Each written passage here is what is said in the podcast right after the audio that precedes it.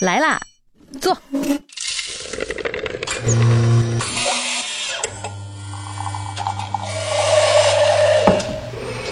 您的半拿铁，请慢用。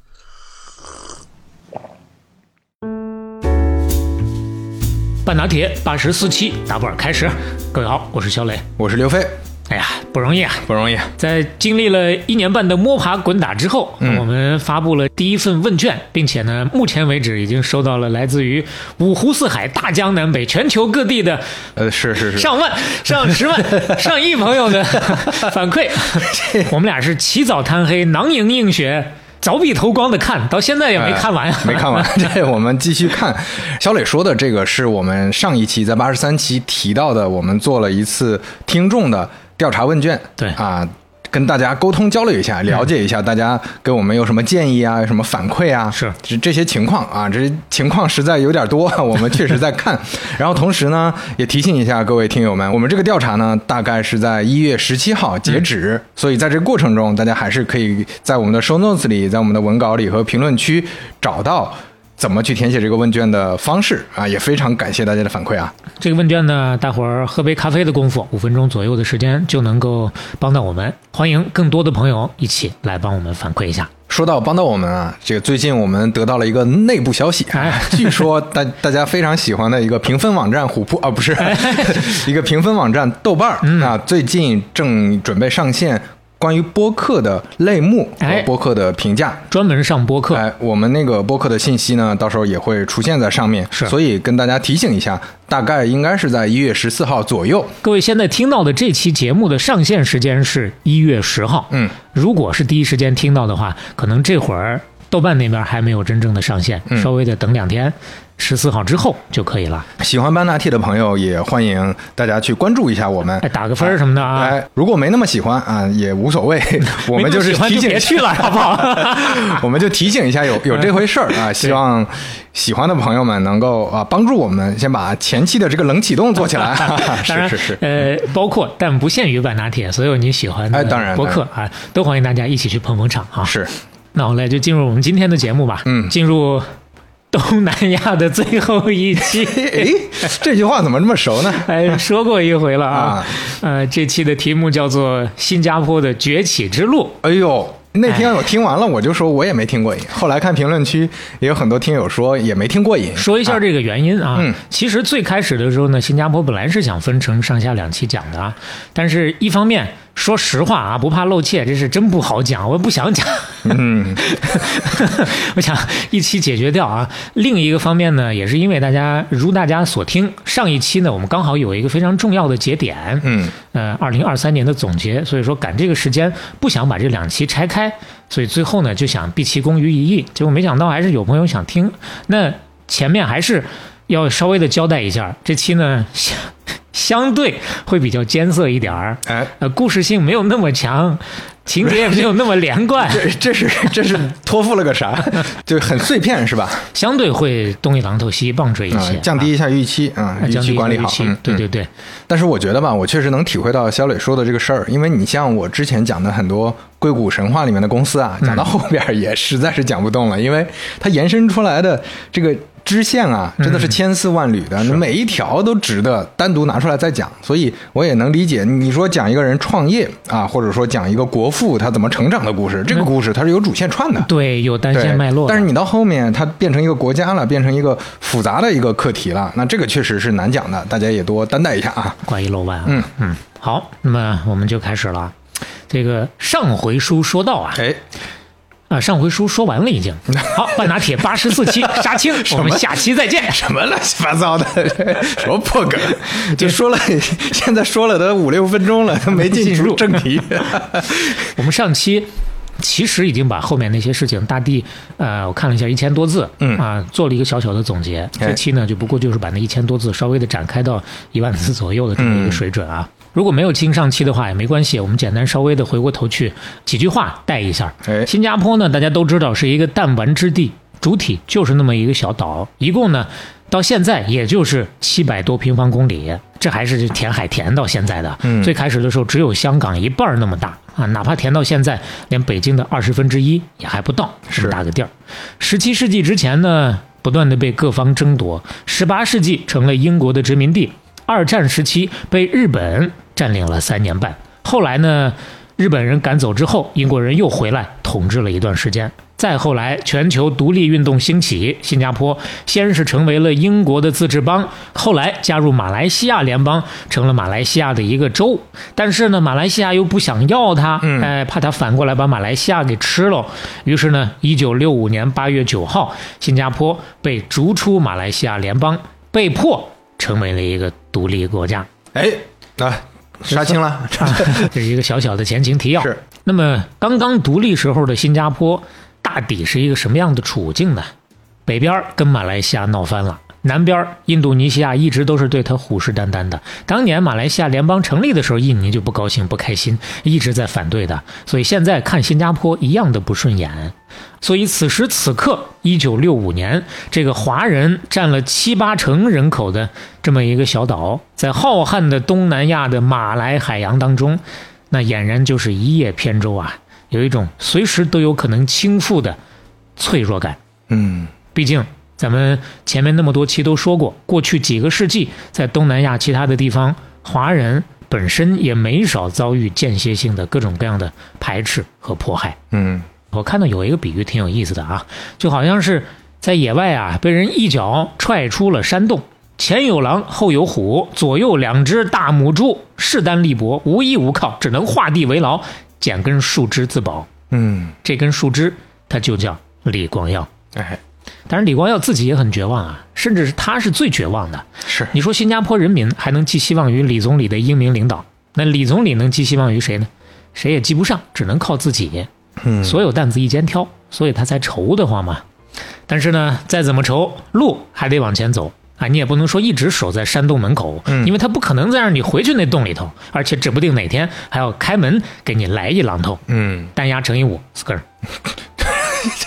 还没有意识到是吧没？完全没有意识到，我还在我还在想这个洞口这个场景呢，这这压的就是什么老母猪什么，这那儿有只虎啊呀，那就这么一个环境里头，该怎么发展呢？嗯先保证安全，再谈发展。嗯，所以李光耀一开始的一个大原则就是，新加坡必须在国际舞台上尽可能的多交朋友，多嘎伙人呐。嗯没有听过前面我们第一次提嘎货这个山东方言的，稍微解释一下，就是与谁谁谁结伴，拉谁谁谁入伙的意思。可以，那怎么嘎货呢？他六五年八月九号独立的，嗯转头九月份就加入了联合国，然后马不停蹄的开始环球旅环球访问，这旅行俩字儿马上就包不住了，嗯。真的是访问啊！是。不光是李光耀自己，也包括当时的几个副总理，全部的撒出去，两个月的时间，亚非欧 整个的，对呀、就是各自有各自的这个任务，有路线啊，嗯，两个月全部转一圈儿，到处的就是喝喝茶、聊聊天儿。摆码头，哎，就是联络嗯联络感情嘛。那意思一来呢，告诉告诉大家，我们独立了，嗯 你们可别不认呐。嗯二来呢，将来要是真有点啥事儿，别忘了兄弟，大家相互帮衬着点儿。哎，其实就是那句毛主席的话、嗯啊，把朋友搞得多多的，嗯敌人搞得少少的。哎但是呢，你就说类似这样的朋友，其实再多也只能是一个点头之交。是真正对他有用的，那还得是他的老东家哎英国。他八月独立，九月加入联合国，十月就又加入了英联邦。啊你要知道，他几年之前可是刚从英联邦独立出来啊。嗯，俗话说，好马还不吃回头草呢，但是新加坡吃，回头草香啊，它哎呀，面子是什么根本就不重要，嗯有用就行。生存下来啊得，现成 的大腿必须要抱好，嗯死死的揽住不撒手啊！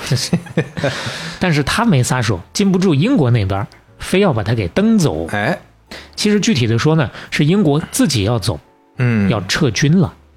新加坡独立之后呢，本来英国在这边啊，三八旺基地还有两个营的步兵团，你别小看这两个营，新加坡有好几万人，都得指着他们活呢。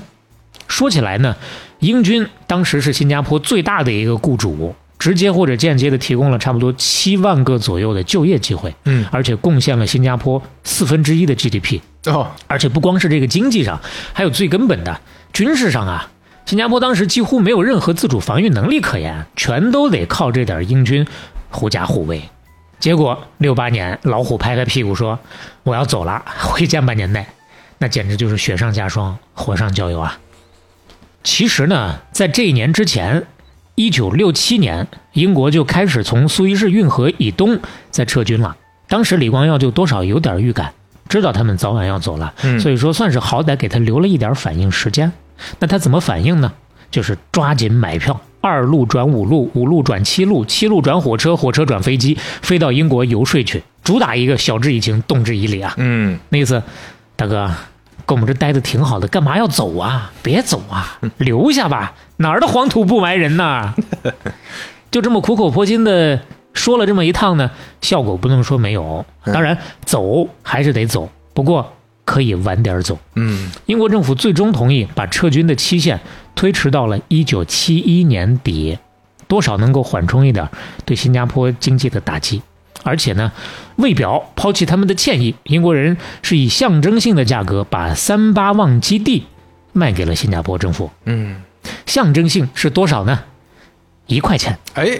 就我们经常看到什么打官司，最后赔个精神损失费一一块钱块钱，哎，就说明我是错了，我道个歉。哎，就不蒸馒头得争口气，是啊，那其实就是送给他了。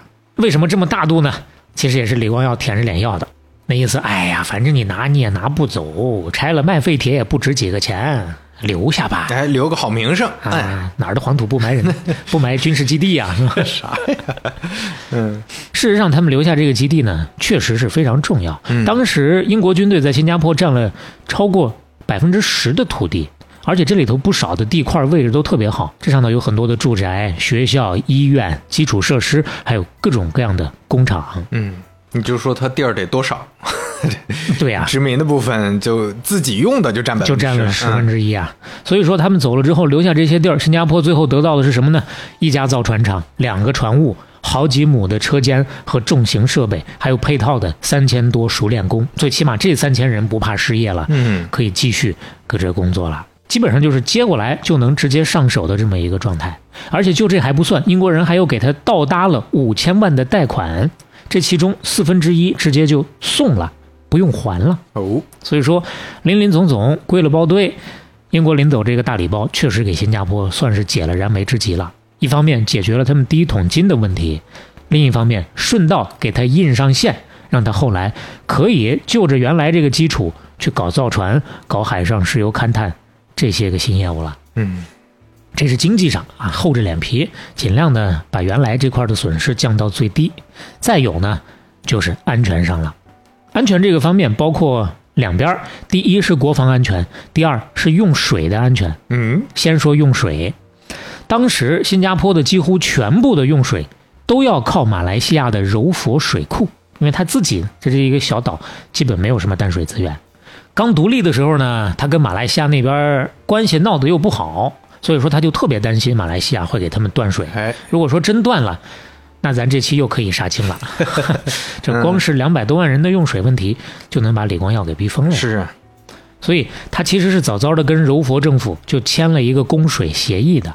但即使这个协议签下来，李光耀还是老怕不保险，所以呢，他就在他能想到的各种的其他的国际协议里头，把这个供水条款全部都单独加进去。比如说，承认新加坡是独立国的分家协议里面，供水条款写进去；比如说马来西亚的宪法里面，他也提要求要把这个供水条款写进去。而且就这还怕不保险？签完之后还得把这个协议送到联合国去登个记，那意思找好裁判，以后嗯你不许耍赖啊。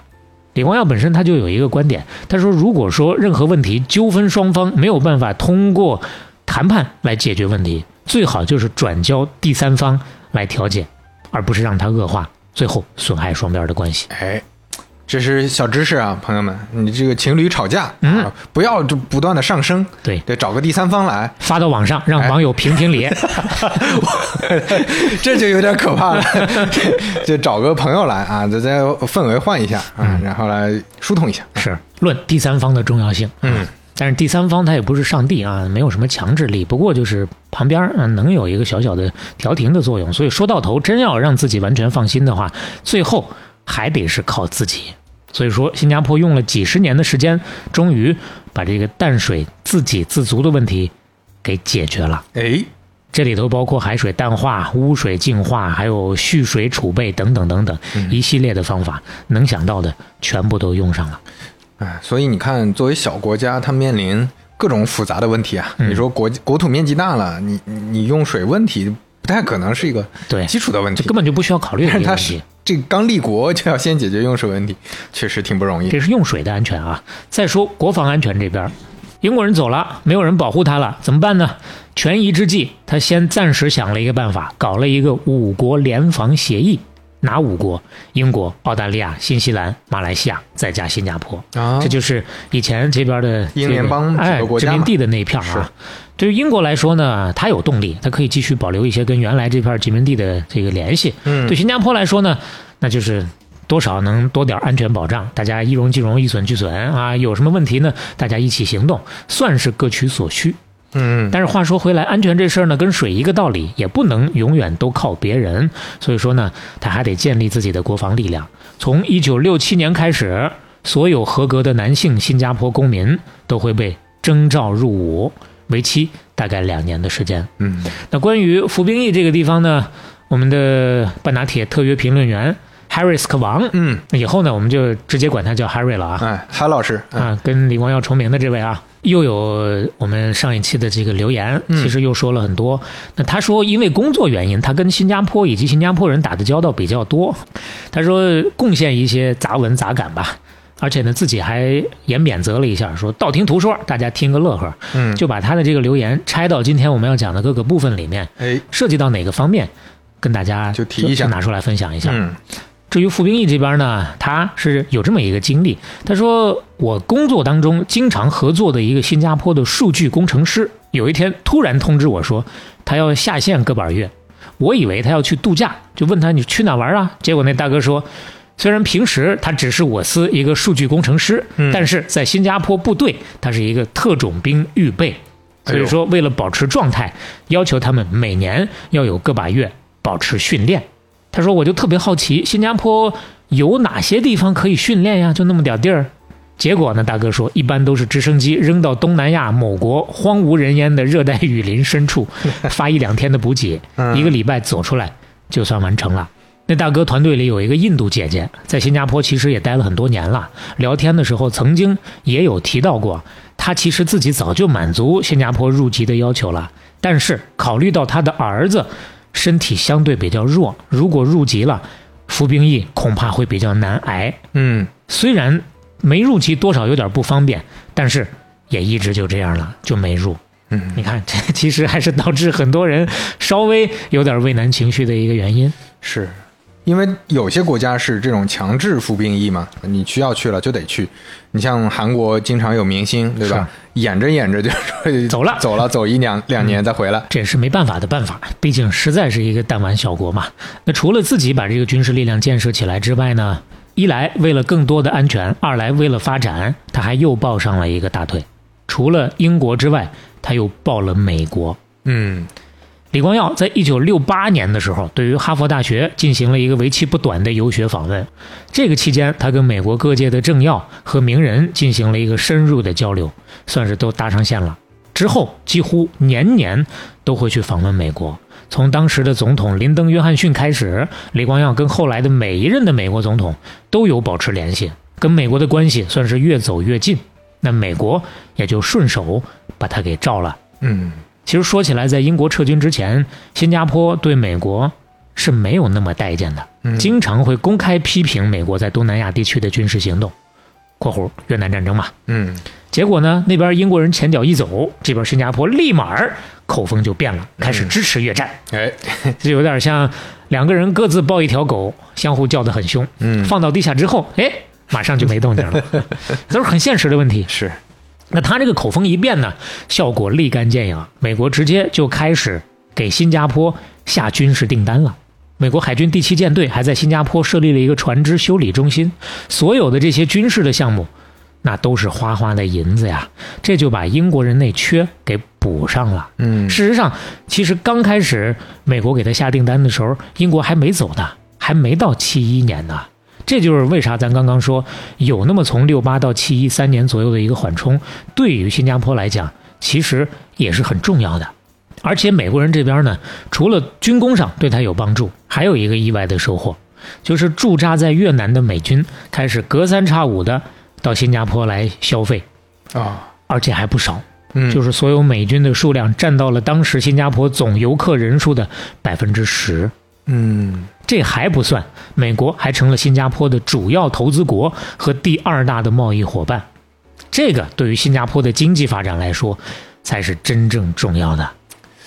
哎，所以你看，一方面是它能更接地气的去跟这些国家那摒弃之前的这些成见，嗯，主动的去结交啊，拜码头；另外一方面，他估计也没什么太多历史包袱，对吧？过去有一些民族主义的东西啊，有一些殖民地的东西，他也没有这这种包袱，我就能跟你和好，能跟你马上咱们合作起来啊，做业务，我就赶快做。所以这又是他实用主义的一个非常重要的体现啊。是，事实上也是因为没有办法，因为实在是一穷二白啊。嗯他刚独立的那会儿，根本就谈不到什么自主经济，拿得出手的只有一个港口贸易，而且还已经基本饱和了，也需要去找新的增长点才行。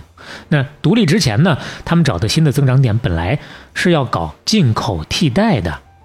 前面那么多期我们说的那些个东南亚的国家，好多走的都是这个进口替代的路线。嗯怎么理解？就是为了振兴本国的经济，采取这个保护性的关税壁垒，实行进口限制，然后在国内扶持相应的专营企业，把内循环就做起来了。嗯我需要什么？我自己的这些个特权企业来做，躺着挣钱的那些，我们说到那些个大亨哎，好多就这么起来的嘛。是出现了很多国家的首富对啊，但是现在呢，新加坡独立了，这条路就走不通了。为啥？因为没有腹地，没有承载能力了。以前有那么大一个马来西亚的地方可以消费它的那些个所谓的进口地带的产品和服务，现在呢，人马来西亚不跟他玩了，你要给我，我不要。嗯而新加坡自己就那么点地儿，它的需求太小了，所以说根本就撑不起来。所以这个进口替代的策略就要变，怎么变？变成出口替代。嗯，就是哪儿有需求就往哪儿走。但是当时周边的国家基本对他的态度就都跟马来西亚一样，嗯所以说呢，指望不上，他就只能往更远处看，越过区域向发达国家来争取投资嗯和市场的开拓。用李光耀的话说，我们在没有腹地的情况之下，只能拼死一搏。是世界的全球化帮了新加坡，于是我们就把全世界当成腹地。嗯所以刚才为什么说美国跟新加坡的这个贸易关系很重要？原因就在这儿了。当然，你想要吸引包括美国在内的外资来，不是你想让他来，想来他就能来，你得筑巢才能引凤啊。那怎么筑巢呢？就是给政策。咱刚说进口替代就是关税保护，扶植国内的特权企业，而新加坡出口替代呢，其实就是反其道而行之，对于国内那些效率低下的本土工业企业，不提供任何的保护，内资和外资一视同仁。嗯新加坡曾经多次被评选为全球最开放的经济体，所以说它是有高度发达的一个自由市场的。嗯虽然说它的企业所得税不是最低的，但是有很多减免税务的方式。嗯对于海外的收入不征税，而且没有遗产税，没有资本利得税，贷款利率也非常低。另外就是新加坡没有外汇管制，国际资本可以自由的流入流出，整个的所有的这些政策对外企是非常有吸引力的。嗯那当时它刚独立那个时间点，欧美正好是产业转型，旧产业需要腾出来，有人承接，再加上冷战时期，西方很多资本正愁找不着合适的地方来投资呢，转头一看，哎呦，新加坡的政策、地理位置都这么好，那就来吧。所以说，很快新加坡就成了全球的投资天堂和世界工厂，包括制造业、炼油、金融业、服务业，全都发展起来了。短短几年的时间，它的贸易总额就增长了五倍。一九七零年的时候，玉郎工业园区已经有三万多工人从事生产，还有一百多家新进驻的工厂正在建设，后续还得继续招人。五年之前刚独立的时候，失业率还百分之十四，现在这人员已经是供不应求了。短短五年的时间，可以说是天翻地覆的变化。那话说到这儿了，这个玉郎工业园是怎么回事呢？嗯，这是亚洲最早成立的开发区之一，对于新加坡来说意义也是非常重大。要说他，就得说到当时新加坡政府的二号人物，叫做吴庆瑞。新加坡之所以有今天的面貌，其实吴庆瑞也扮演了非常重要的一个角色。嗯，首先，政治领域，他跟李光耀一起领导了最早脱离殖民主义的那个斗争，五九年能够成为一个自治邦，并且他其实比李光耀更早的意识到，跟马来西亚的合并是不可持续的。嗯，新加坡早晚得独立，可以说眼光很毒辣，头脑很敏锐。吴庆瑞呢，是一零年五月去世的。当时李光耀在悼词里面有这么一段表述，他说：“吴庆瑞是思考者，而他李光耀自己是执行者。”你要单看这一句话，放在任何两个我们不知道的人身上的话，好像思考者是发号施令的，执行者是干活的。嗯，那他作为一把手，这么说他的二把手，其实非常给面子了，多少有点场面化的意思，嗯但足以说明吴清瑞确实牛逼。而且当时，呃，有内部的政府官员给他们的评价也是，他觉得吴清瑞比李光耀更有学术性和分析能力。其实说起来就是非常有这个技术官僚的风范了，嗯，因为他干过财政部长、国防部长、教育部长、副总理，那可以说革命一块砖，哪儿需要 就能往哪儿搬。那确实听起来就是那种很典型的二把手，谋士军师，对吧？嗯又能管事情啊。对他呢是在当财政部长的期间搞了这个玉郎工业区这个项目。当时这片地九千英亩，都是沼泽和草丛，可以说荒的一批啊、而且里头还有一个村子，马来人为主，平常呢就是打打鱼、养养鸡、种点果树，维持生计的这么一个相对比较原始的状态。结果呢，吴庆瑞就偏偏看上这儿了。嗯，当时别人非常不看好啊，但是他铁了心就要搞，而且搞就真让他给搞成了。短短三年的时间，就有五十家企业入驻，创造了超过五千个就业岗位。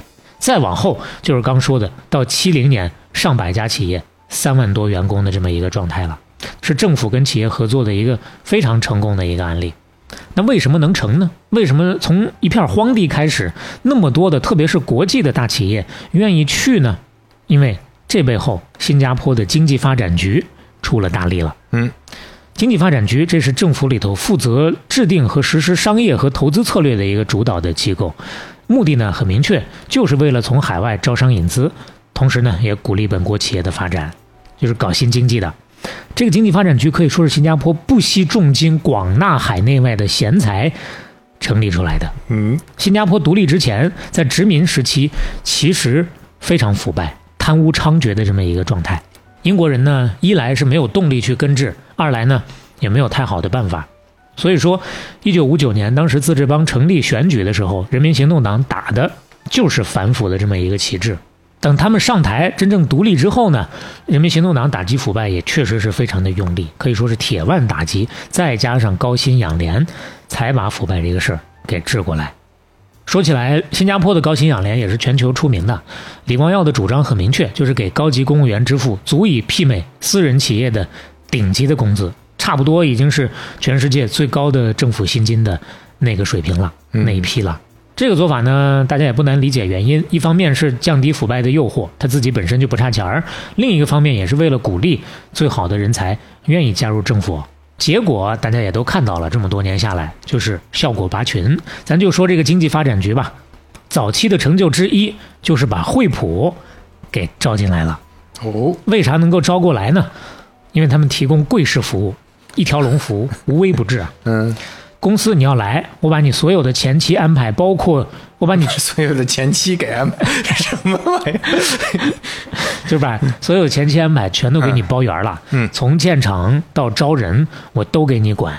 你今天提啥要求，明天方案就能出现在你的办公桌上。嗯，惠普都惊了，我这个效率比美国高到不知道哪里去了都。是啊，而且最打动他们的一点，说一个小小的例子，这个惠普的新加坡分公司开业的时候啊，当时威廉惠利特要计划来亲自视察，这个刘飞讲过，嗯惠普的里头的那个 H 啊，HP 的那个 H，哎，这又为半拿铁宇宙添上了浓墨重重彩的一笔。啊，创始人要亲自来视察一下啊。完了呢，他这个新公司租的是一个大楼的最高的两层，五层和六层。那正常来说，大领导来了，你总得坐电梯上去吧？嗯结果在这个环节就出了问题了，不管是电梯也好，还是五六层自己的这个供电也好，都得是公司自己买一个变压器来供这个电的。但是变压器出了问题，就没能按时送到。眼看着第二天这领导就要来了，怎么办？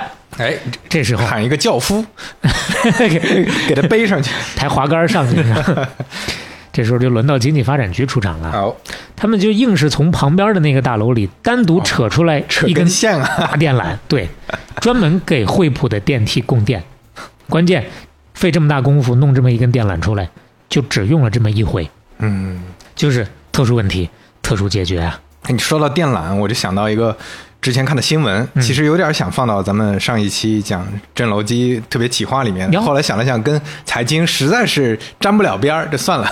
那个特别有意思，不知道嗯肖磊看过没有？就讲有一个人，他报警，他说他家里的电跑得特别快，嗯不知道谁偷接的。然后呢，警察就去了，他说我研究了一下。这条街的红绿灯接了我家的电，然后警察说：“你疯了吧你？红绿灯怎么能接你家的电？”嗯然后警察和这个当时的一些办案人员，包括当事人，就对着那个电表，咔把那个电闸拔了，整条街的红绿灯都灭了。我靠！太搞笑了！大家一定要找那个新闻真事儿是吧真事儿，就是不知道怎么回事，当时施工串施工就哎就给他就给他接到他家里的电表了，他家里一直给整条街的红绿灯供电。我靠，得给他颁个优秀市民啊！他不想当这个优秀市民，为红绿灯发电。跑电可太多了。哎，那说回来，说回来啊，这只是一个小例子啊，类似这样的事儿还有很多。用新加坡政府的话说，叫做政府总是能对外国公司的提议和需求给予及时而热情的回应，而且公共服务和公用事业也都非常高效。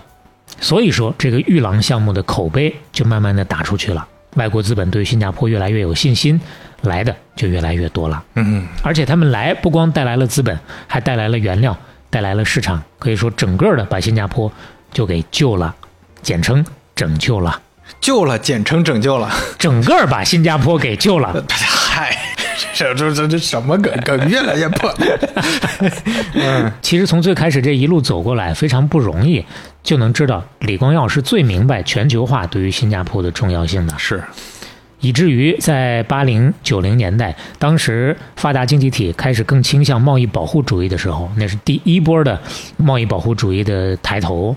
特别是亚洲金融危机的那个时期，嗯当时李光耀是经常在国际上主张自由贸易的，各处的游说，哎呀，你不能往回缩呀，你必须全球化呀，嗯因为对他们来讲，一旦所有人都缩回去，是，他们就没有外资了。嗯当然，自由贸易不只对它吸引外资有利，对它传统的优势项目港口也有利。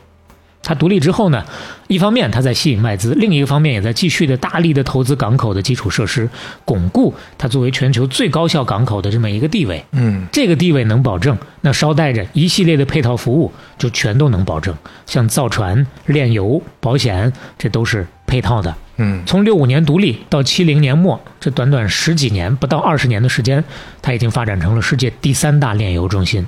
苏伊士运河以东、日本以西最大的修造船基地，国际重要的电子电器生产基地，再加上世界金融中心，这就越来越像大家现在认知当中的新加坡的样子了。是，但是即使走到这一步，还不满足。后来他们又提了一个叫做“第二次工业化”的这么一个口号，继续的来推进经济转型和产业升级，从劳动密集型向资本技术密集型，包括服务业，再进行第二次的跨越。嗯之所以要变要升级，一方面当时周边一些国家也反过味儿来了，也开始学他们搞出口导向型的工业了。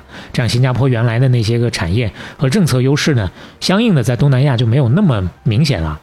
另一个方面，新加坡这个地理条件，它根本就没有办法承受长期的工业制造带来的环境的污染。包括其中有一段时间，像新加坡河，那是污染非常严重的。后来是下了很大的力气和决心，才能把新加坡河给搞清楚的，嗯呃给搞干净的。所以说，他们需要腾笼换鸟，需要产业升级。那这么两次的折腾下来之后，现在的新加坡啥样呢？基本上就是全球最有竞争力和活力的经济体之一了。来自全球的数千家的跨国公司都在新加坡有海外分支机构，而且这当中超过半数都是亚洲的总部。嗯，这就自然而然牵扯出了另外一个问题：既然这么多公司都来了，那人能不能供得上呢？其实新加坡也是很早就想到这个问题，从最早期就在真金白银的掏钱，通过培训来提高老百姓的各种技能，让他们不至于外头的公司来了，他们还找不着工作，没人愿意用他们。新加坡有世界最好的教育体系之一，新加坡学生在数学和协作解决问题领域的表现，一直都是全球领先的，比其他国家的同龄人都要强的。当然，在谈这些具体技能之前，还有一个必不可少的大前提，就是语言。既然它要依赖全球市场，英语就必不可少。而且说起来，不光是全球的交流，有一个大家都讲的语言，也能让国家内部不同的民族可以相互的交流，嗯避免虽然我是一个统一的新加坡，但是下面不同的民族还是很分裂。对，当时英国统治期间呢，属于是雨露均沾，设置了照顾四个不同语言种族的教育体制：英国人、华人、印度人、马来人。那这是新加坡最主要的四个群体，但是群体和群体的内部还有分裂。你像华人和印度人内部各自又说好几种不同的方言。嗯，华人这边咱也讲过，福建人、广东人讲的都不是一样的话。是，那印度人那边呢也很复杂，你比如说泰米尔语，这是新加坡最通用的印度语言，但是还有其他的一些南印度语，再加上印地语和北印度语。北印度语有旁遮普语，有古吉拉特语，听听都觉得特别的头大。对你说到语言问题，之前我们说很多国家都提到过，语言问题是民族之间沟通或者国家分裂最主要的问题之一啊。是，所以说他们就非常强硬的要推行双语的政策。所有人首先你得会说英语，然后呢再把你自己民族的语言给拿起来。嗯之所以是英语，而不是占最多人口的华人说的汉语，其实我们在上一期简单的有分析过。当时他处的这个微妙的环境，如果直接就把汉语定成所有人都必须要学的语言的话，其实面临外部的这些压力是非常大的。嗯，再加上刚刚我们分析的所有的这些个想要跟全球交流，少不了要用英语的这个原因，所以他其实定英语的时候是没有任何犹豫的。那英语之外呢？各个民族再去学自己的语言，但即使是自己的语言，它其实也有相应的一些倾向，有一些引导。你比如说中国人，他是鼓励中国人都要去学普通话，嗯，而不是各地的方言的。民族内部你们也得沟通起来，对对吧？嗯李光耀遇到过这样的情况啊。首先，一方面呢，他觉得当地的就单说华人啊，华人这些老百姓是能够理解他推广普通话的这个用意的。但是另一个方面，一些上了年纪的人本身一直一辈子说的就是当地的方言，嗯，让他再学普通话很难学。所以你就会看到，走在路上的时候，其实大家私下里还是拿方言来交流。哎，结果说着话一瞥眼看着李光耀了，开始啊，今天天气挺好呀。这还能大街上没事看到李光耀？那这这就在大街上溜达嘛，他经常会碰到类似这样的情况。他说啊，能感受到他们的尴尬 以及不好意思啊。但是呢，现实就这么一个现实，所以当时有那么一段时间，造成了一个让人看完还挺伤心的现状，就是家里头的这个爷爷奶奶嗯实在是学不会普通话了，但是孙子孙女儿这辈的基本学的都是普通话，导致即使是亲祖孙，相互都很难交流。啊，听不懂，这就说明什么？这语言这个事情，不是所有人都像李光耀一样，我说学下点功夫，我都能学明白的。嗯包括李光耀，虽然说面儿上在呼吁大家都去学普通话，但是真正的等到竞选的时候，要进入到那些地方社区拉票的时候，他说的还得是方言。嗯他也得妥协，而且他自己也说了，他的政治成功的秘诀之一就是沟通技巧，之二才是建立了一个稳固的制度和组织网络。嗯，这个之二一会儿说，先说这个之一，什么叫做沟通技巧？其实就是公开演讲的能力，他有非常强的通过演讲来感染人的能力。如果看过李光耀的演讲的话，立马就能感受到这个人有多强的能量。是包括上期我们说，为什么马来西亚那边要把他踢出来，害怕他继续待在马来西亚联邦里头，害怕他到时候把整个联邦都纳入囊中。你就看看他说话的时候那个劲头，你就知道这个人绝非池中之物。很有个人魅力。他说他就是特别喜欢那种肾上腺素飙升的感觉，觉得这样就能更好的跟人交流。啊，那人家有天赋嘛，天生就是一个当众讲话的人呢。嗯当然，能好好交流的时候固然是好好交流，通过演讲来感染人。但是有些时候他也会选择不交流，直接按头，哎，你就给我干就对了。就比如咱说各个民族不是很团结这个事儿，嗯政府层面其实刚独立的时候，新加坡说的话是很直白的，说如果你认为自己是中国人、是马来人、是印度人、是斯里兰卡人，那么新加坡必定亡国。你必须明确的知道你是新加坡人才行。其实这个话就表现了一个新加坡整个的在治国层面的一个风格和态度，嗯就是强硬。嗯很多人对于新加坡是不是一个民主国家，其实是有争议的。特别是独立之后最初的那几十年的时间，它在政府结构上确实是类似民主制度，但它的操作模式，说实话就没有那么民主。李光耀本身他就特别擅长利用像六五年独立这样的危机来收束国家权力。每一次新加坡遇到类似这样的生存危机的时候，他就可以借这个机会进一步的来加强中央集权。比如说，英国政府宣布撤军的那个时候，李光耀是立马解散了国会，然后要求人民对他进行新的授权的。他当时的说法是，他需要人民在今后几年之内实行强硬政策的时候，给予他全力的支持。其实就有点像类似于战时紧急状态，总统指挥一切的那种意思吧。对，我要集权做大事儿对啊，，还是我们经常说的那句话：嗯一人一把号，都吹我的调。在后来一次国庆演讲当中，他直接就说了一句话：说我们来决定做什么是正确的。所谓的我们，他说的就是政府你。们听就行了对啊，那他觉得什么是正确的呢？就是全面而高压的、自上而下的推进现代化。嗯政府对任何可能危及到经济发展的言论、行为，那都是严格的管束，甚至不少反对派和对改革有不同意见的人，都被直接关进了监狱。当然，程序上都是正义的，所以应该说，他虽然专制，但是并不专横。嗯，就是他虽然确实是摁头，对吧？跟我们之前提到的某一些独裁专政的政治家差不多，但是他的目的和诉求是不太一样的，是对嗯他自己说过啊，他说，就当时那个时间那样的体制，虽然带来苦痛，不够平等，但是却是当时那个环境之下新加坡最好的选择。嗯而后来的现实确实也证明他说的基本上是对的。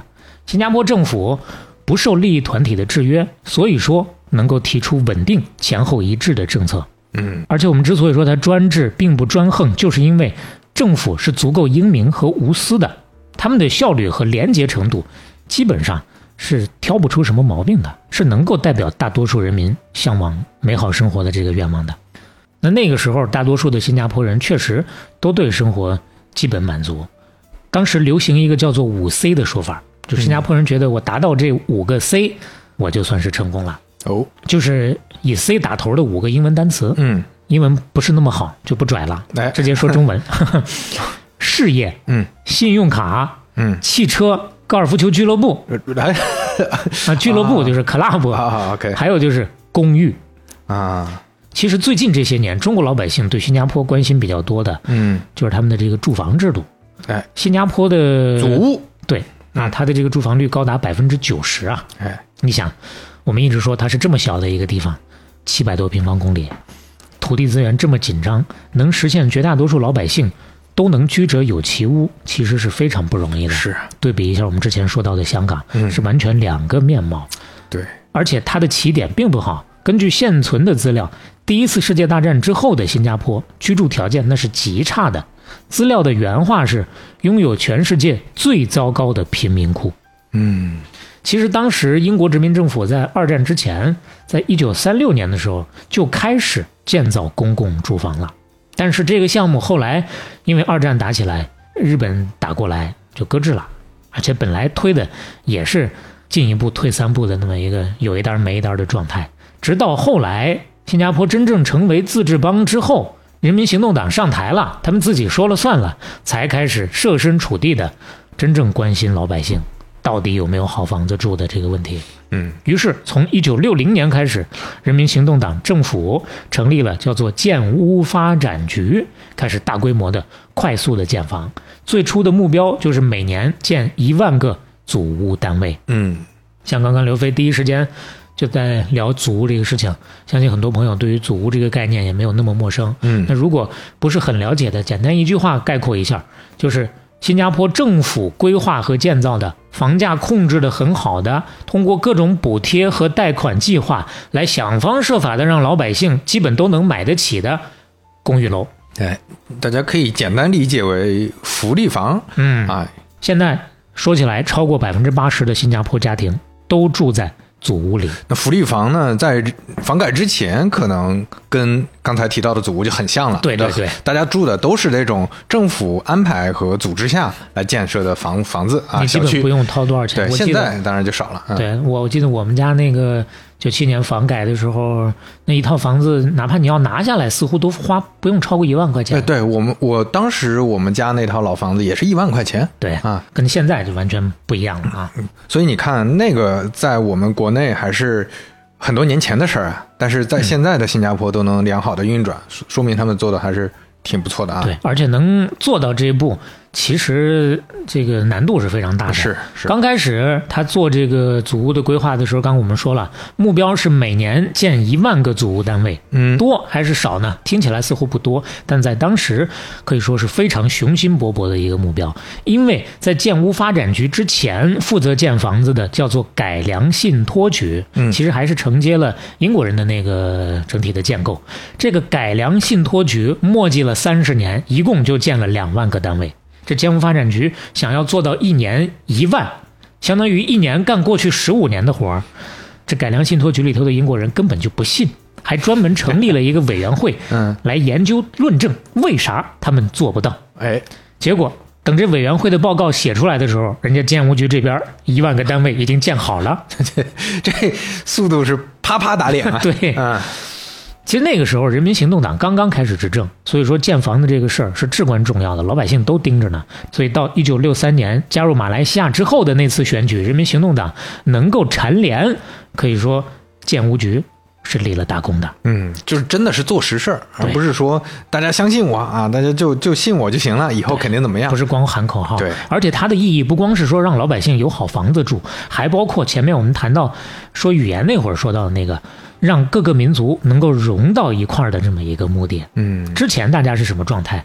各民族各自归堆儿的这么一个哎什么状态，中国街、吧华人街对吧？哎唐人街、什对么美国街，基本上就是跟自己己熟的那个族群住在一起。是是但是你搬进祖屋之后，全部给你打散，嗯每个社区都有不同种族的人混住在一起，嗯目的呢就是加强这个社会的凝聚力。而且这个政策是靠政府法令强推的，不是让老百姓自主去选的。嗯其实当时要让老百姓选的话，很多老百姓第一，他肯定不愿意跟原来的老邻居打散；第二，他都连搬都不愿意搬。在原来的那些地里头，我能种菜，嗯我能养鸡，这就是很多朋友吐槽山东人嘛，嗯这 山东的家长到哪个地方住都得种上一盆儿 什么东西啊？对，这个确实感触特别深啊。包括老家新农村改造之后，原来那些地啊，一点儿都没闲着。嗯，但凡还差一天，人家没有盖上楼，这老乡亲们都去把原来自己啊 那块地都离不离吧有有一些物业管理不好的地方啊，那些绿化带啊，小区里种上种上菜了。了。是，哎，是，你看，这就是当时这个让农村人要进城市住遇到的很现实的问题。是是另外呢，就是拆迁的问题，哪里的拆迁会是顺顺利利的？有些人会觉得赔偿金不足，有些人会觉得这不公平那不公平，但是他们根本就闹不起来，就直接全部给你摁住，哎，这派出所就剿灭了。就不给你选择权。嗯包括前面我们说那个玉郎工业区最开始占的那片地，不是也有一些老乡亲吗？嗯，那会儿拆迁让他们搬的时候，资料的原话叫做“没有迹象显示征求过居民的意见，嗯让你搬你就得搬”。嗯，啊，这就是很现实的一个刚刚我们说牺牲民主的例子。是。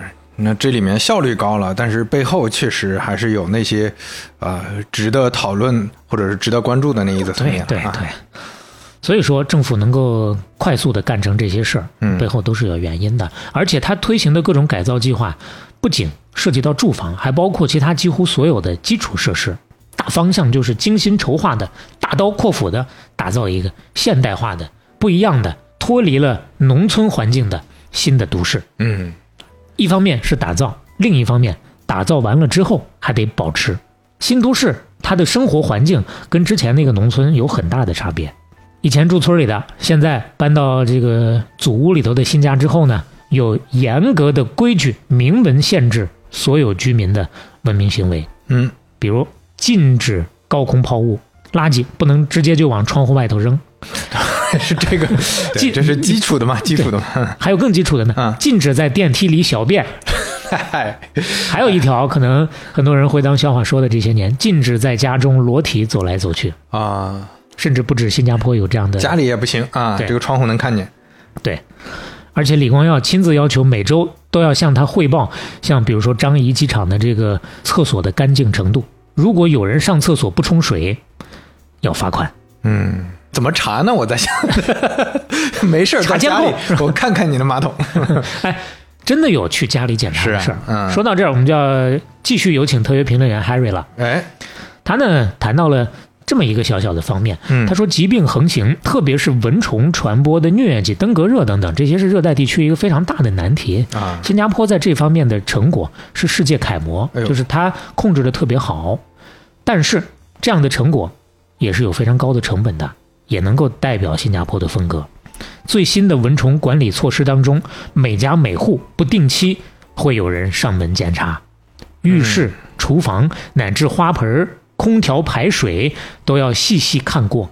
一旦发现有蚊虫滋生，轻则罚款两百，屡犯者有可能还会被起诉入狱。哎呦，从这个也能看得出来，新加坡对于公共环境的要求基本上是严苛到了不近人情的这种程度。嗯那为什么要做到这么严呢？嗯当然也是有历史渊源的。我们再回到一九六五年刚独立那会儿，他们那个时候想的是怎么能够吸引外资啊，怎么能够让人愿意来我这儿投资啊？除了前面咱们说过的所有的那些策略之外呢，它还有一个，用李光耀的话来说，就是要在第三世界的沙漠建立第一世界的绿洲。嗯其实这句话的意思，基本上可以直接用它的字面意思来理解。为了吸引西方人来投资，李光耀可以说是在新加坡大搞绿化呀。李光耀在他自己的回忆录当中有这么一段表述，说独立之后啊，我是千方百计的要找出引人注目的方法，来向世人显示新加坡跟其他的第三世界国家不一样。最后，我就选定了一个让新加坡成为清洁又葱翠的城市的这么一个计划。嗯他说，在我推行过的所有的计划当中，绿化计划的成本效益是最高的，也就是说性价比是最高的。嗯他曾经亲自上街，拿着扫帚扫地、拍照片、做宣传。嗯，这个宣传策略虽然很做作，但是他现有实效果呀，对嗯他落地的很多做法也是非常务实的。是每年都搞植树节，发动嗯全民种树。这么多年下来，全岛一共种了几百万棵树，而且不光种，还要保护。因为他说过一个小细节，刚开始他自己种的那个树，比如说我到某某某地方去，我种了一棵树，我就走了。结果过了一年之后，这个树眼看要不行了，当地的那个领导知道我下次又要来这视察了，换一棵，换一棵，看起来还是挺好，但已经不是那棵树。他说，就为了治这样的事情，就要给大家全民树立一个，我种了，我就要每个人都有义务来护理好这些树的这么一个意识。嗯所以说这么多年下来，这个事情确实贯彻的很好。这也是像咱们年纪小的时候，对于新加坡的一个最早的一个认知，花园城市嘛，对，啊就是这四个字儿。是而且那个时候，除了这四个字之外，你再说新加坡有啥是怎么回事儿，其他的我们似乎就真的没有那么了解了。嗯为啥？因为中国跟新加坡一九九零年才建交，新加坡是在东盟国家当中最后一个跟中国建交的。可能这么一说，大家就会觉得哎有点惊奇，百分之七八十的都是华人，结果是最后一个跟中国建交的。那这背后当然是有历史原因的。新加坡其实刚独立的时候，当时中国领导人就提出来，希望跟他建立关系。嗯但是，一方面，当时中国本身也受到西方的封锁，再加上中国那会儿意识形态跟新加坡也不是特别一样，嗯所以李光耀就不同意。甚至当时有一个 flag 就立在那儿了，他说我们要做东南亚最后一个跟中国建交的国家。哈哈，这个也可以理解，其实因为你跟西方走的那么近，你跟中国在什么，那这什么意思嘛，对吧？比较务实啊。啊，周围都是跟中国没有，或者说跟华人没有那么友好的一些国家。嗯他但凡往前稍微多迈那么一小步，就会容易被排斥。嗯，所以他坚决表示不能走在邻国前面，要等到泰国、印尼这些跟中国建交或者复交之后，嗯才能正式建交。所以最后为什么是九零年？也就是因为印尼跟中国复交完了之后，他才贯彻了他的那个 flag。但是虽然没建交，也没耽误交流。嗯七，因为七十年代的时候，中国的这个外交新局面就打开了嘛，嗯跟美国那边整个的跟西方国家就不一样了嘛。这个时期，李光耀就开始跟中国的领导人互访了。李光耀第一次访问中国是一九七六年五月份，他基本上也是毛泽东逝世之前最后见的几个国家领导人之一。啊其实说起来，呃，应该是象征意义更大，因为那会儿嗯毛泽东表达已经没有那么清晰了。嗯啊，有些字不知道他说的是啥，秘书还得写下来让他确认一下。嗯大概就是见个面，聊那么十五分钟，表达那么一个意思。之后真正关键性的是一九七八年邓小平访问新加坡，嗯那次推进作用很大。一来呢，邓小平去了一看新加坡发展成这样，哎，让他很震惊。这个我忘了之前有没有提到过，但是我印象中好像提到过，嗯嗯就邓小平那最后决心要在国内推行市场经济，还是因为看到新加坡当时震撼到了，确实是会车开了远光灯呐。不光邓小平震惊到了，哎，李光耀也震惊到了，对他对于邓小平的坦诚和务实非常的震惊，是，那真的是两个人是 推心置腹啊，是是是，携手揽万，呃旗鼓相当啊，对对对。呃他们的风格确实非常。多的相似之处。包括呃李李光耀《观天下》那本书看的时候，他对邓公的这个推崇啊，哎那简直就是这真的是，对。另外也是很像迷弟一样啊，就是反复的去讲说啊，了不起，很很厉害啊。对，所以说两边由此啊，这个关系就开始密切起来了。从那之后，中国每年都会派几百个政府官员到新加坡去取经，去学习它的发展经验。而且还有很重要的一点，就是两边一起合作搞了苏州工业园区。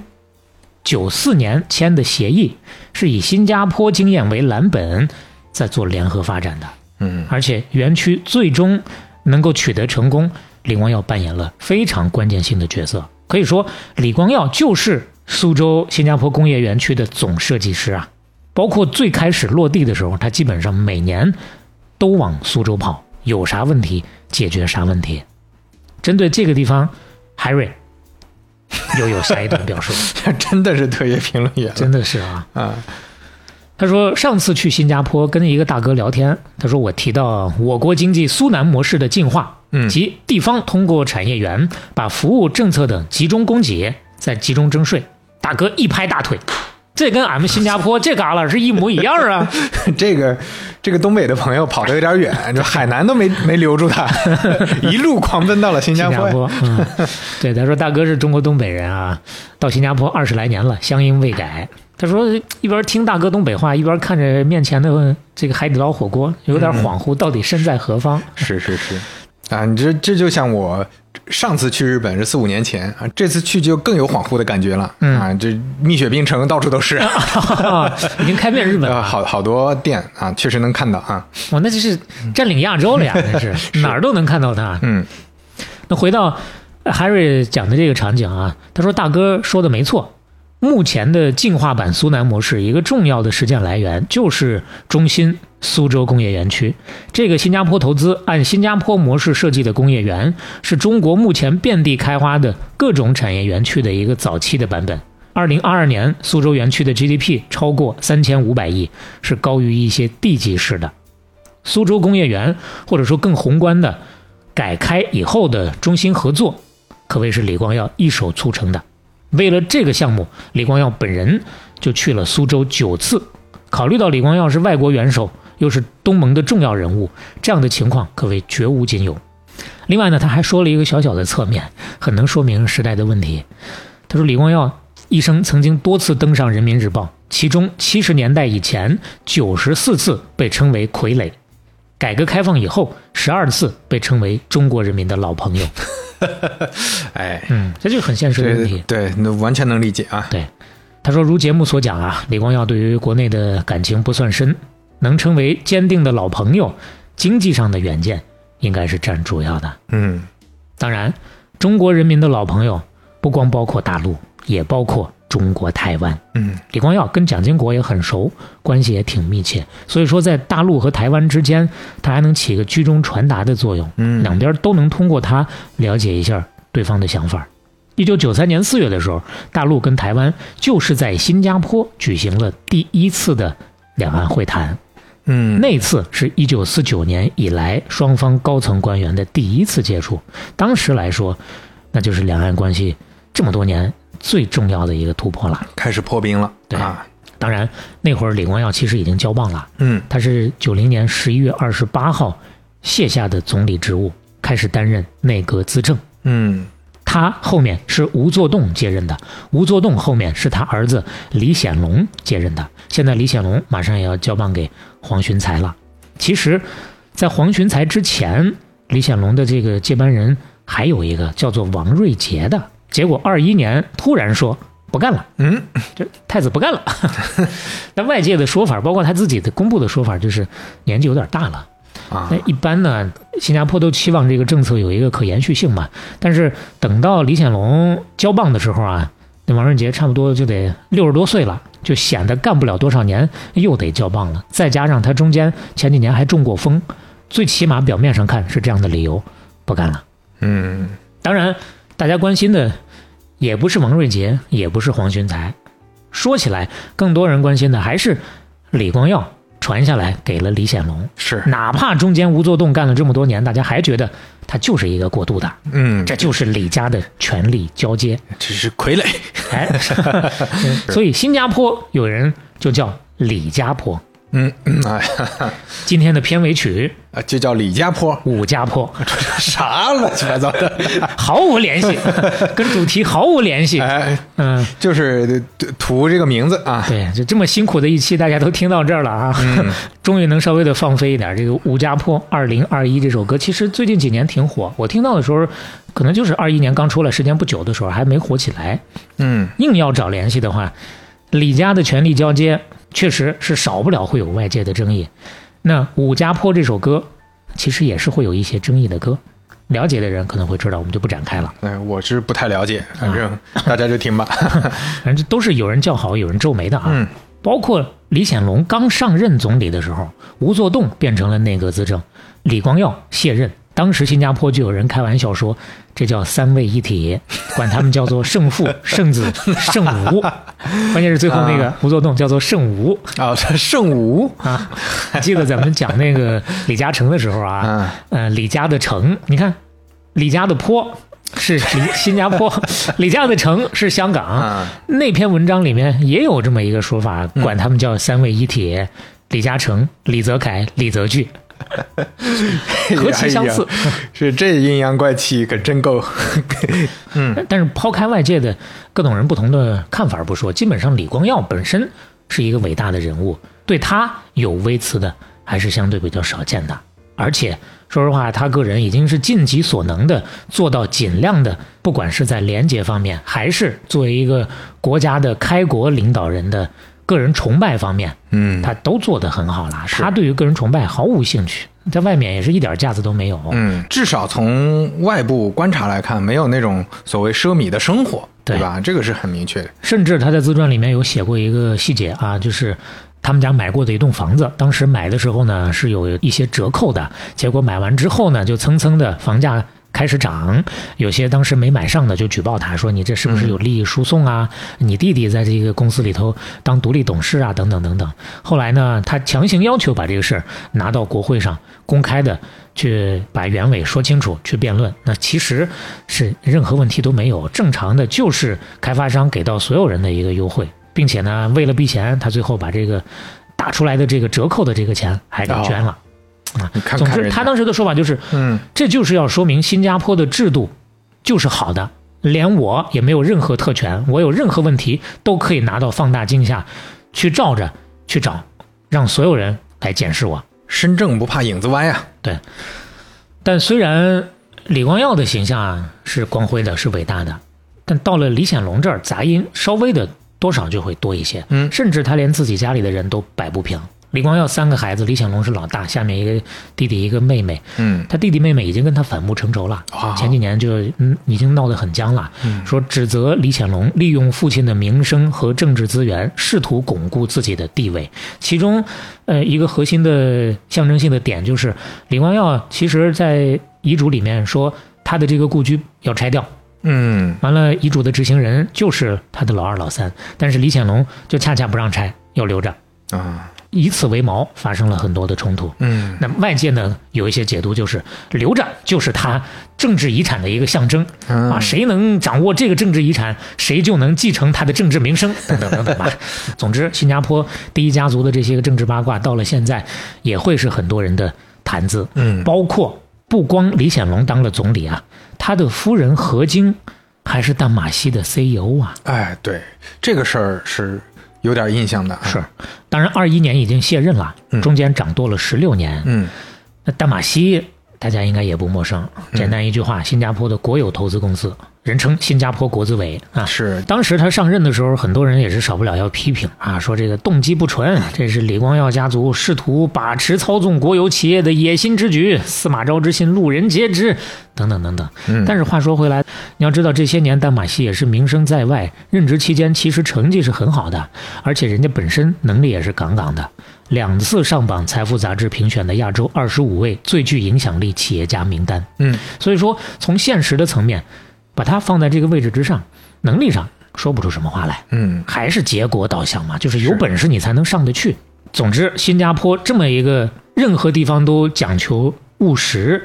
都竞争这么激烈的地方，都这么卷的地方，这两年可能大家也会听说过一些，太卷了啊，就不太适合普通人去 的这么一个地方。是新加坡是目前世界上最疲劳的国家，排名第二的是墨西哥，嗯第三巴西，第四美国，第五日本，第六英国，第七新西兰，再往后澳大利亚、中国、加拿大。嗯。另外呢，平均工作时间上，新加坡排全球第二，哎呦。一年两千两百三十八个小时，平均下来一天都有六七个小时啊，这还算所有的呃就是不算那个不去掉那个休息日，那这都有这么多。对你要是真去掉这些假期的话，因为他们也正常放假嘛，是啊。那每天呃平均每个人都得八九个小时，确实比较惨啊。当然，我们也不用着急同情他，因为他第二，我们第三，他是两千两百三十八，我们是两千一百七十四，所以前几年有些朋友觉得国内太卷了，说我要去新加坡了，结果去了之后想瞎了心呢。其实没什么太大区别。对啊，新加坡那边的互联网公司，因为我身边很多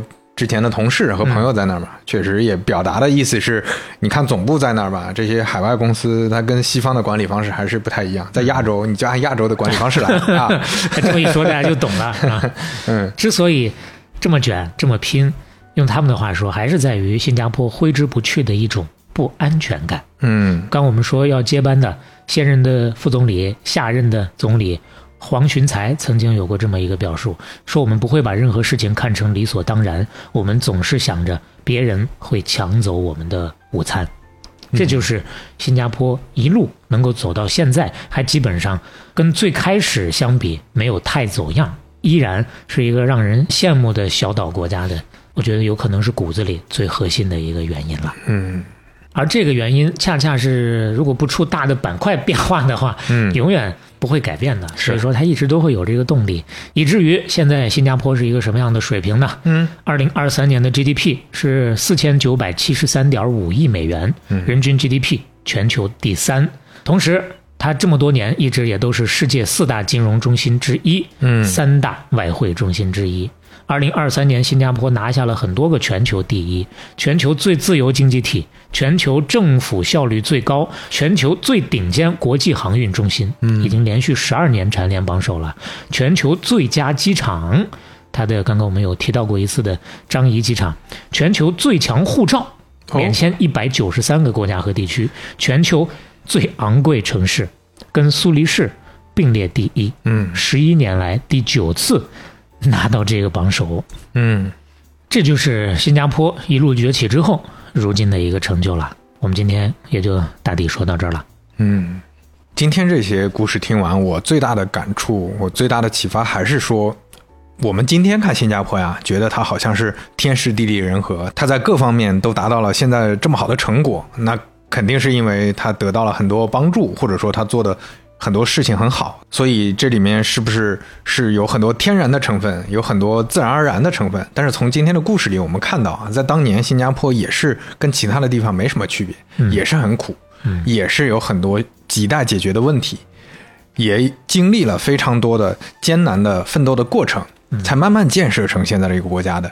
所以，我们不能以当前的眼光总是看很多，呃，公司也好，很很多社会现象也好，很多呃国家也好，不能只看当前的切片，我们可能还要对未来有一个更乐观的预期，对吧？对，并且他还留给了大家一个怎么说呢，永远解决不了的疑问吧。本身作为新加坡来讲啊，它一路走过来就是一个大型的社会实验。那么，包括上期我们也有谈到，很多人想要知道的一个问题就是，如果让李光耀不只管这么一个小小的城市国家，大到什么程度他能管好，以及能管成什么样？那这个就对，这不可证伪，只能在平行。世界当中是会有一个答案。对，所以这也是我们不断的聊过去的历史故事最重要的意义吧。就大家能做很多对比，能看看每一个事情现在每一个现象每一个结果到底源头在哪儿，到底经历了什么过程，到底有哪些人做了哪些决策，最后大家经过了多少艰苦的奋斗，变成现在这样的啊，啊。大家各取所需吧。嗯，接下来片尾曲《哎吴家坡二零二一》，来，一边听歌呢，一边还有什么想补充的，欢迎大家继续的留言、点赞和转发。欢迎在各个平台小宇宙、苹果 Podcast、网易云音乐、喜马拉雅、Spotify 等订阅和收听我们。包括就像片头我们刚开始提到的，豆瓣儿在一月十四号也要上线播客的评分了。包括其实苹果 Podcast 和喜马拉雅也都有打分的功能。哎如果大家喜欢的话，也可以顺手打个分儿啊。好嘞，那半打铁八十四期杀青。我们下期再见。三千，千错万错，乃是为夫一人之错。你你你你你你，你就宽恕了吧。啊啊啊！我的妻，往事宝船。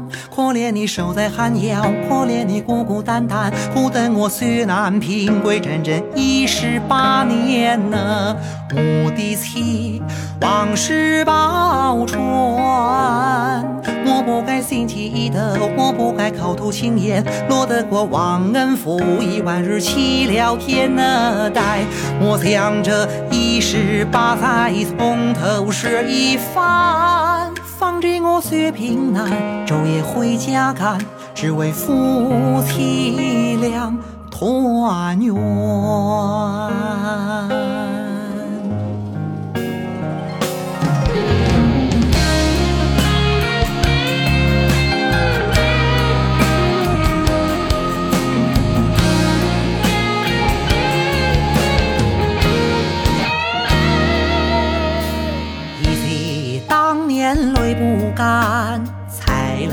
楼秋秋配良缘。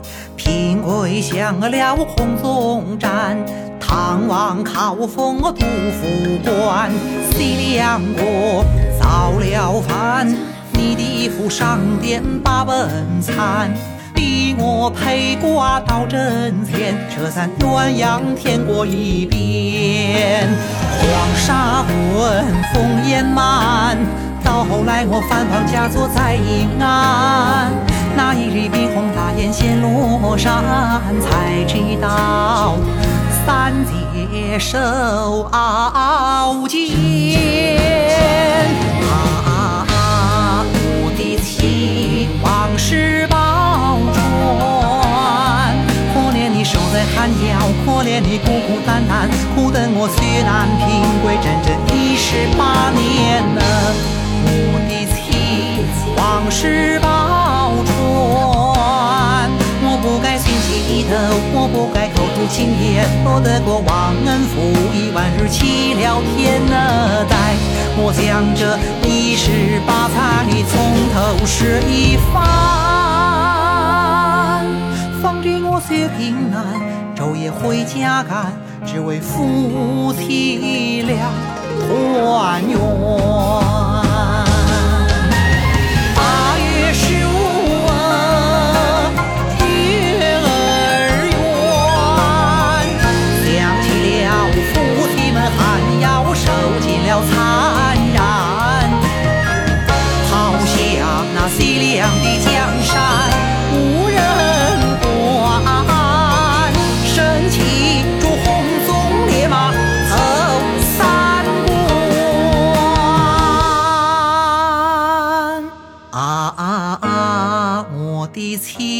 往事报传。可怜你守在寒窑，可怜你孤孤单单，苦等我虽然平归整整一十八年呢。我的妻，往事报传。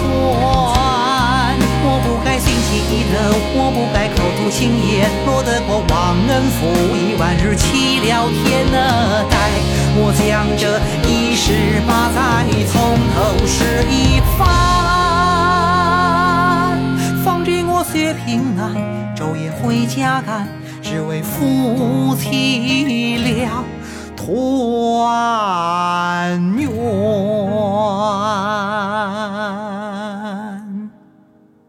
来，片尾曲之后呢，念评论的彩蛋环节，我们今天说两期啊。第一期呢是第八十一期，新加坡国父李光耀这期大家的留言。也就是今天这一期的算是上半期。对，这位叫做 Warmset 的朋友留言显示的是日本，他说前些天呢有一个马来西亚的律师来给他们上课，大致上其实讲的是马来西亚的法律，但是几天听完之后呢。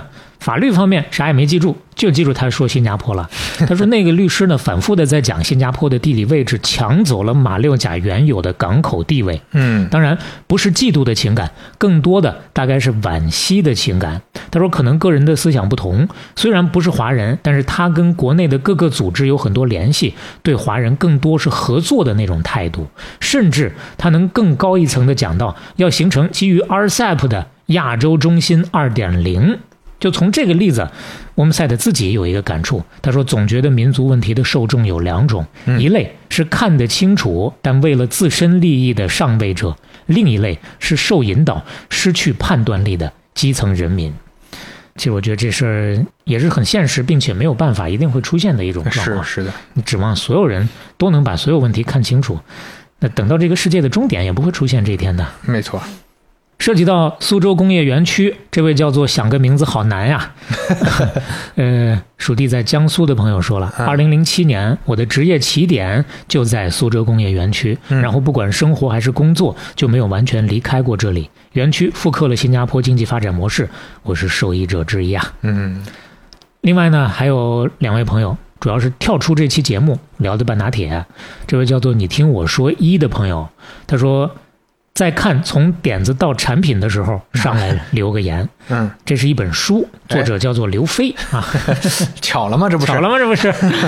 嗯，他说，因为半打铁听多了，在看这个书的时候，脑子会不自觉的把文字自动转化成刘飞的语音，还有肖雷捧哏，仿佛在看一种很新的半打铁，在听一种很新的书。我，呃，有兴趣的朋友，特别是跟产品经理啊这个行当有关系的朋友，可以去关注一下这本书。对，我也托付一下，预期不要太高，评分还不错的。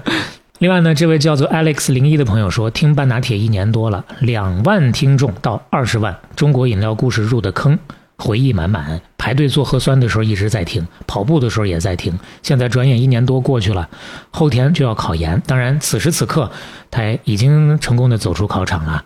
希望你能有一个。预期当中的好成绩啊！嗯，他说虽然有压力，但是听到熟悉的片头，想起听过的每一期的故事，仿佛时间就静静的走着。我也对困难和挫折多了一些平常心。哎呦，没想到我们这个，多少还有点不一样的功能。哎，是啊，这这精神按摩啊。那接下来呢，我们看一看八十三期我们年终的企划，第一次啊，镇楼机的这个财经新闻 Top Ten。嗯这里面也有很多朋友提供了很多有意思的这个信息。嗯这位朋友叫逐流随月光，他说，呃，发表几条评论。第一，说到放生啊，某些新媒体形式经营的老牌新闻机构，面对流量的诱惑，在挑动对立、片面报道新闻上屡次踩线，更有甚者呢，有被其片面报道后被网暴轻生的人啊。嗯面对有被尝试的新闻，大家还是尽量先别妄下结论。即使有，尽量先用常识去怀疑。怎么怀疑呢？他说：“我打个样啊，比如说我爸是李刚，嗯，但是后半句是我不会跑的，但是你可能媒体就可以结束前半句了，嗯我爸是李刚，最后哎这事儿就完全不一样了，意思。对对对哎说的很对啊。第二点，说到股票题材，一九年猪年炒猪肉股。当年是没有听到生肖题材这个说法，炒墓园这些呢，更多还是因为猪周期的上行周期，整体板块受益，后面就是慢慢三年的阴跌行情。嗯炒题材呢，本来是市场不景气导致的结果，股民大部分还是挺安分守己的。呃，所以其其实我们当时聊的也是说部分现象，不不能说整个股市都是这样的。包括在炒 A 股的朋友，我们也不是说在说大家都是不理性的啊，就我们说的肯定是片面的一部分嗯，啊。很多时候呢是有点这个段子式的演绎。嗯，价值投资有吗？还得是有啊。那是，那这位朋友说，第三点说到宝能，相信当年宝万之争很多还是占姚老板的。一是万科管理层呢有预谋的长期压低万科股价，然后自己利用公司的钱给自己买股份，暗自行 MBO 控制万科的嫌疑。二是价值投资，白马股在前几年被认可，以宝能为首的险资背景机构功不可没。之前可是没有什么系统的买好股做好人的风潮啊，这作为一个比较重要的补充信息啊，买好股做好人，来自于李大霄先生啊，哎这是炒股才会知道的话。是。接下来，呃，这一条就比较轻松，嗯这条叫杨 Moses，他说，放生啊，建议用功德无量放生机。嗯具体是啥呢？在螺旋桨桨叶上绑鱼，在水边旋转，入水一次，出水一次，哎，这就是放生一一次一。次功德，妈呀，这个、啊，这个鱼太就是残暴了。妈卖皮啊，真的是。哎，这位那我印象可就深了，嗯叫肚皮圆不溜邱女士。啊，又是这位啊，他说：“凭印象说一下杨庚是什么，还是他小时候看《博物》的时候知道的这本杂志啊？啊，这是纸上得来的是吧？啊、是，本来是中国的草原民族吃羊熬汤，像猪皮冻一样凝结成羊肉冻，所以叫羊羹。嗯，后来呢，传到日本，日本没啥羊啊，那怎么办呢？就换成红豆了。嘿，于是这个肉菜就变成甜点了，羊羹就变成红豆糕了。哎，哎，这是一个有意思的来源的说是法啊。啊。这次录音之前，我也终于吃到了羊羹，是什么样啊？这是刘飞特意给我准备的。确实童年有那么一点印象啊，啊。对对对，说实话呢，这辈子肯定是吃过它的，只不过确实吃的次数屈指可数，以及哎不知道这玩意儿叫羊羹。是嗯，最后这位叫 Andrew，他这个 Drew 后面那个 W 啊有四个 W，嗯，他发表了评论说。泰国皇家都是可以注册用公司名的，就“皇家”这个词儿啊，嗯。所以我们当时提到的那个注册了泰国瑞幸的那家公司的五十二嗯，皇家，它跟泰国皇家官军方没有关系，扒出来是个中国人实际控制的。哦啊，这是他留的评论啊。嗯嗯我特地去搜了一下，依然还是有一些说法说泰国皇家这个词儿是不能随便注册的。啊，但是我我不确定这个公司名是不是和商标不是一个概念，这个也希望泰国当地的有朋友可以给我们反馈。嗯但是呢，我确实查到了。有一个叫大猫侦探社的这个自媒体的一个朋友，他之前其实调研过这个公司背后的一些信息嗯啊，在网上的一些公开信息吧。呃，我也确实去泰国的这个工商部门大概验证了一下。这里面呢，这个公司啊很有意思。这个公司首先它有一个中国人持股是百分之四十九的，泰国人持股百分之五十一。但是有一些网友反馈说，这个中国人看起来不是老板，但实际上老板就是个中国人。为啥呢？从接下来的信息就能看得出来，就他并不是只注册了中国瑞幸，嗯他还注册了什么呢？